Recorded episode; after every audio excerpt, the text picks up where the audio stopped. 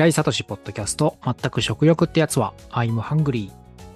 どうもおはこんばんちは、平井聡です。平井聡ポッドキャスト、全く食欲ってやつはお送りします。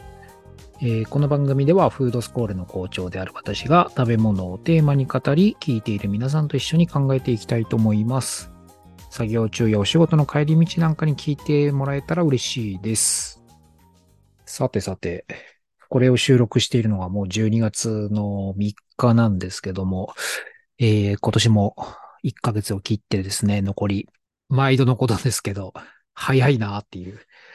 1年ってあっという間だなっていう気がしますが、皆さんはどんな2023年だったでしょうか？私はですね、今44歳、あ、43歳で、で、12月、今月で44歳になるんですけども、もしかしたら、あ44年間生きてきて一番こう、なんですかね、きつかったですね。うん、もちろん楽しいこともいろいろあったんだけど、うん。いろいろね、試練がありました、自分の中で。うん。それちょっとここで話すとあれなんで、じゃあ話題にするなよって感じなんですけど、うん、なんか話す機会があれば話したいんですけどね。でもなんかこうやって今まで振り返ってきてもね、なんかこう試練があるっていうのは、後になって笑い話になったりとか、ああ、あれがあったから自分なんかこう成長できたなとか、気づきがあったななんて思えてたことも確かなので、今年経験したそういったことも、後々ね、数年後に自分にとって良かったな、あって良かったなって思えるような、これからにしたいななんて思ってますよ。うん。で、えっ、と、今日何の話するかっていうと、こういうことを話したかったんじゃなくてですね、あの、この間フードスコーレで、久しぶりにフードロスウエストの存在論っていうゼミをウェビナーで開催しまして、知らない方にお伝えすると、このゼミは不定期でやっているフードロスとか food waste って言われる、いわゆる食品ロスの問題を探求していくゼミで、えー私自身が2013年ぐらいから食品ロスに興味を持って、約10年間、ね、いろんな活動をしてきて、自分自身で研究課題の一つにしているんですけども、まあいろんな研究者の方の話を聞いたり、うんいろんなところにフィールドワー、フィールドワークに行ったりとか、で感じたことを時々ね、興味のある人にシェアしたりとか、自分の考えとか、今の社会情勢とかを加味しながら、今食品ロスってこういう感じかもねっていうのを共有する場を作ってるんですね。で、私が一方的に伝えるだけではなくて、ゲストの方に、を招いてゲストからの意見もらったりとか、えーゼミに参加し、その時参加してくれる人からも意見もらったりとかして、えーみんなで考えていく場なんていうのを作っているわけです。ちょっとしばらくできてなかったんですけど、えっ、と、11月の、えー末にね、えー久しぶりにウェビナーでやりまして、で、ゲストの方は、ポケットマルシェを運営している、えー、雨風太陽の岸本さん、岸本遥さんに、えー参加してもらって、彼女は今東京にいないので、遠いところにいるので、オンラインでね、参加していただいて、うん。岸本さんとは学生時代からの、彼女が学生時代の時からの付き合いで、もう結構長いんですけども、僕が登壇しているイベントに参加者として来てくれて、その時からの付き合いですね。うん。で、いろいろ大学、あと大学院に進んで、え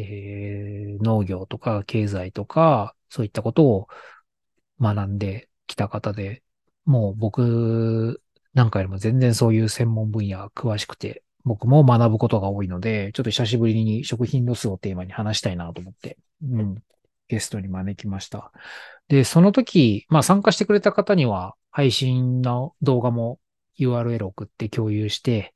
いろいろ無事に成功できたなと思ってるんですけど、ちょっとそこで話したことを、ちょっと全部はお話しできないんですけど、なんとなく今僕が考えていることなんかも、ちょっとこの場でも残しておきたいなと思って、簡単ですが話しますね。皆さん食品ロスってどうですか？言葉自体は知ってますかね？実はもう、あの、このラジオでも、ポッドキャストでも、食品ロスをテーマに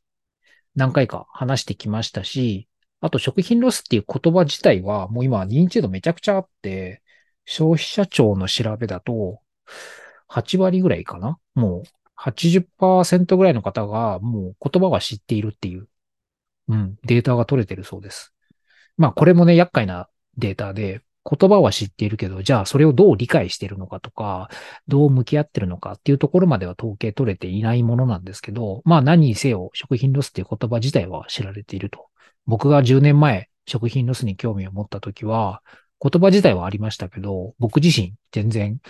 ちんぷんかんぷんだったし、まだその時はフードロスっていう言い方が多かったですかね。今は国内では食品ロスって言い方が結構主流になってきてますけど、こういった言葉の違いとかもね、あったり実はするんですよ。うん。あの、気になる方はインターネットとかで調べればわかると思います。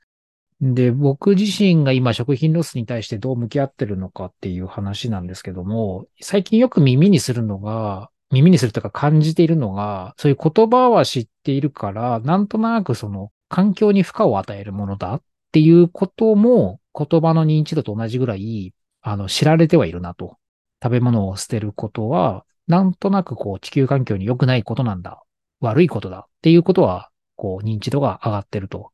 で、確かに正論だと思いますね。で、ただ、うん、なんかそればっかりが一人歩きして、うん。で、あとはこう、なんだろうな、わかりやすいんですよね。その、メッセージとして。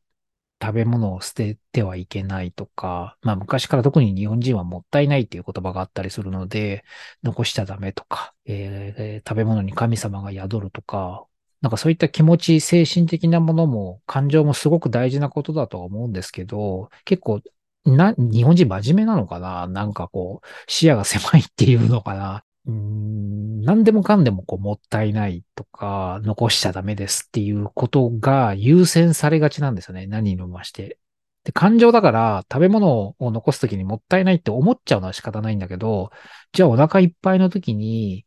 無理やりにでも食べなければいけないのかとか、自分だけじゃなくて一緒にいる人もみんなで食べなければいけないのかっていうと、結構それは僕は違うなと思っていて、もちろん食べてもいい時もあるし、本当にもう食えない時は僕食わなくてもいいかなと思ってたりするんですよね。だその辺も人によってね、考え方違うし、僕も食べる時と食べない時あるし、ただそういういろんな考えの人がいたりすることも、こう許容できたらいいなと思うんですよね。ただただ残すことをもうこう、いけないことだみたいな。なんかそろそろ今12月で忘年会のシーズンになりますけど、僕なんかよく忘年会とか宴会とか飲み会参加すると、ちょっと冗談ながら食品ロスハラスメントなんて呼んだりしてるんですけど、僕がこういう活動してる人が知ってる人は、なんか食べ物がテーブルの上に残ってると、うわ、これ食品ロスになるから、平井食べないよとか、平井さん食べてくださいよ、みたいな。まあ、冗談だとは思うんですけど、なんか、なんかね、もやもやするよね。まあ、あの、食品ロスっていうのが僕興味持ったのは、その時、あの、ゼミの時、岸本さんにも言ったんだけど、実は食品ロス自体がどう地球環境に負荷を与えてるかとか、もっともっとこう、減らすことで、えー、環境問題解決に向けてっていう、あまりそこに実は興味がないんですよ。うん。まあまあそう言うとまた語弊があるんですけど、もちろん減らすに越したことないし、えー、負荷を与えないに越したことはないんだけども、なんかそれよりも、こう食品ロスに対してちょっとこう閉塞感を持っちゃったりとか、じゃあどう行動すればいいの？食べていけばいいの？みたいな、ちょっとしたこうもやもやみたいなところ、残しちゃいけないって言いながらもお腹いっぱいじゃ食えないじゃんとか、さっき僕が言ったようなこととか、あと本質的な話すると、もう人間の胃袋って一つだから、一日に国内で消費できる食べ物の量ってもうある程度決まってるじゃないですか。ね、人口が爆発的に増えたり減ったりしてるわけじゃないから。っていう時に、やっぱりこう作りすぎ生産しすぎ生産しなければ、ロスって自然といい数字になっていくはずなんですけど、やっぱりこの資本主義、経済を回していくってことを考えると、生産量の調整もすぐにはできないわけですよね。っていう時に、なんかこう、捨てられてしまう食べ物を加工品、他の加工品、美味しそうなものに加工したりして、違う食べ物を作ったり、商品を作ったりしても、なんかただ横回ししてるだけだな。どこでロスを出すか、出さないかの話だけで、なんか問題をパスしてし合ってるだけっていう。この辺の話はゼミで岸本さんとも喋ったんですけど、なんかあまり意味がないな、とは前から思ってます。だからこう、資本主義はやっぱり行き過ぎたなって思うところは食品ロスの問題だけで考えると感じることがあるし、便利な暮らしの恩恵もあるんですけど、一方で社会がちょっとこう、すさんでしまったというか、その象徴の一つが食品ロスと言えるんじゃないかなとは思ってます。だからこの食品ロスっていう問題を紐解いていくことで、社会のモヤモヤっていうのが浮かび上がってくる。そこに僕はすごく興味があるんだっていうのは言わせてもらってます。うん。だから、こう、あまりもったいないにとらわれないというか、なんかこう、ステレオタイプ的な意見、うん、にとらわれない方がいいなと思ってます。で、一方で、例えば僕、もったいないキッチンっていう映画のアンバサダーもやってるんですけど、これなんでかっていうと、そのもったいないっていう感情自体を否定してるわけではなくて、それだけにとらわれるのはやめましょうっていうことです。そういうステレオタイプ。何ももったいないってただ聞いて、ああ、そうだよねっていう、ただ思うだけで、思考で思考停止するんじゃなくて、えー、そのもう一歩先を踏み込んで考えてみましょうよっていうことです。もったいないっていうのは湧き起こる感情だから、そう思ってしまうのは仕方ないけど、その言葉にとらわれすぎないで、ね、なんかその感情って気持ちがめいるだけで、あまりこう創造性がない、何も価値を生み出さないなっていうのは僕は思ってます。だからこうもったいないにとらわれないためにはこう自分のルールを持つというか、さっき僕が言ったようにお腹いっぱいになったら食卓に食べ物が残っていても無理して食べることはしないとか、それ僕のマイルールだったりするんですけど、で、残すことにこう一瞬心は痛むんだけど、負の感情を引きずらないようにしながら日々をやり過ごすみたいな。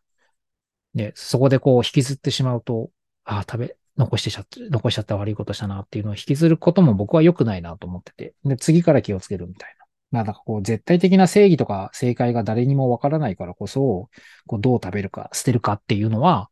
一人一人が考えるべきだし、みんなでもいろんな考え方があるんだよっていうのを知るために共有していく必要があるなとは思ってます。だからこのフードスコーレもやっぱりそういう、改めて思うとそういう、まあ食品ロスの話だけをしましたけど、やっぱり食に関するいろんな問題、えー、そこにこう付随する社会地球環境問題とか、あとそれだけじゃなくて、あの、もう圧倒的なエンタメ性、食が持つね。うん。ああいうことをこう両立させるためには、食を学ぶ場の必要性があるなと思ってるし、やっぱこう常に時代に合わせて出てくるいろんな課題、そういったものにどう向き合っていきましょうかっていうのを、いかにこう楽しく美味しく、えー、みんなでこう考えて場を共有できるかっていうのがこのフードスコーレの何ですかね、あり方なのかななんてのは思ってますね。うん。えー、今日はちょっと食品ロスをテーマにまあ、たまにね、このポッドキャストは食品ロスをテーマに話すことがやっぱり多いんですけど、僕が研究しているから。まあ、食品ロスだけじゃなくて、食全般につながるような話になったのかなと思うんですけど、そうね。なんだろうね。僕自身も、どう自分、この、なんだろうな。この間、なんだろう、今日話がとっちらかるけど、食品ロスについてある人と話したこと、話ある大学生と話したときに、食品ロスの課題って何がゴールなんですかね？とか、誰のために、誰が悲しんでるんですかね？この問題に対してっていう、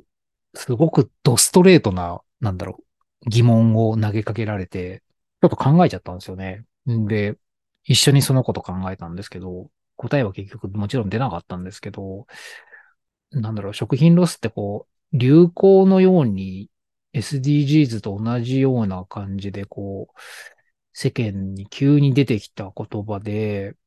で、それをこう、解決するために、いろんな企業、自治体、行政、個人、団体の人たちが、いろんな取り組みをやって、で、ちょっとコロナを挟んで落ち着いた感はあるんですけど、なんかこう、誰かが作っ、急に注目ししだした問題っていう気も正直していて、本当にこの食品ロスっていうのが